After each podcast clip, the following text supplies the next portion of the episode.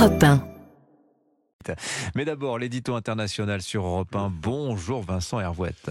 Bonjour Dimitri. Alors vous, vous avez les yeux rivés sur Taïwan, qui élit samedi son président. Taïwan, 24 millions d'habitants. Alors c'est pas plus grand que la Belgique, hein, mais c'est un scrutin qui va avoir des conséquences dans le monde entier.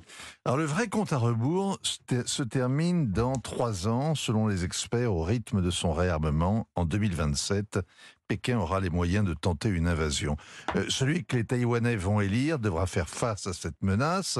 C'est donc pas dans trois ans, c'est dans les trois jours qu'il faut décider, car il y a deux façons de conjurer le péril. Deux partis et deux hommes pour incarner l'alternative. À gauche, le parti au pouvoir, le parti démocrate progressiste. Son champion, Lei Ching-te, est le favori. C'est un autochtone. Il défend le statu quo, chacun chez soi, de part et d'autre du détroit.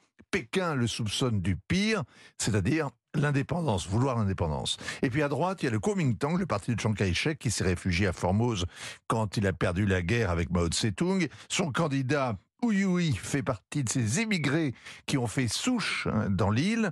Il milite pour le compromis, il veut faire venir les touristes du continent, les étudiants, un accord de libre-échange dans le secteur des services qui permettrait aux entreprises chinoises d'accéder au marché ultra sensible des télécoms. Le projet avait d'ailleurs mis les Taïwanais dans la rue il y a dix ans. Alors, les pessimistes réduisent l'alternative de Taïwan à soit Hong Kong, soit l'Ukraine. Hein. Oui, soit l'étranglement progressif des libertés au mépris des garanties données, ce qui se passe dans l'ancienne colonie britannique où il n'y aura bientôt plus une seule voix dissidente, soit la résistance dans le bain de sang, les Taïwanais défendant leur démocratie qui est depuis 25 ans un modèle en Face à un empire infiniment plus puissant. Alors ce résumé ne prédit le pire. Les Taïwanais sont d'ailleurs déjà sur le qui-vive. Avant-hier, l'île a été survolée par une fusée lancée par Pékin pour mettre un satellite en orbite. Les Taïwanais ont reçu un message d'alerte sur leur portable annonçant le survol d'un missile, d'où panique et tempête de protestation sur les réseaux sociaux.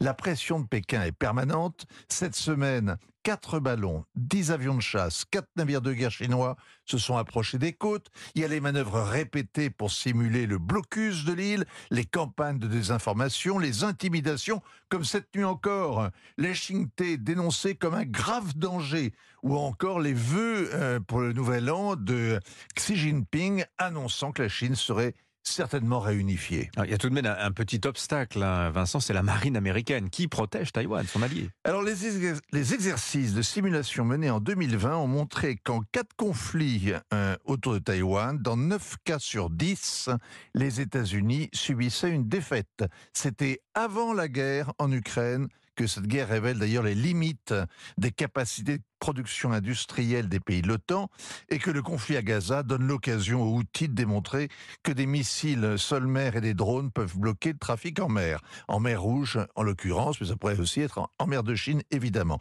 Ces deux guerres, en tout cas, ont détourné les Américains de leur priorité, soutenir Taïwan, alors que la Chine, elle, en profite pour se renforcer.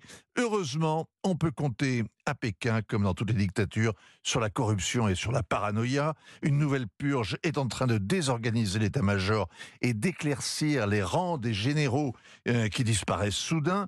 Le meilleur atout des Taïwanais reste en fait leur identité, c'est-à-dire leur démocratie. Signature Europe 1 Vincent Hervouette. Merci beaucoup Vincent. 7h46. 7h, 9h, Europe 1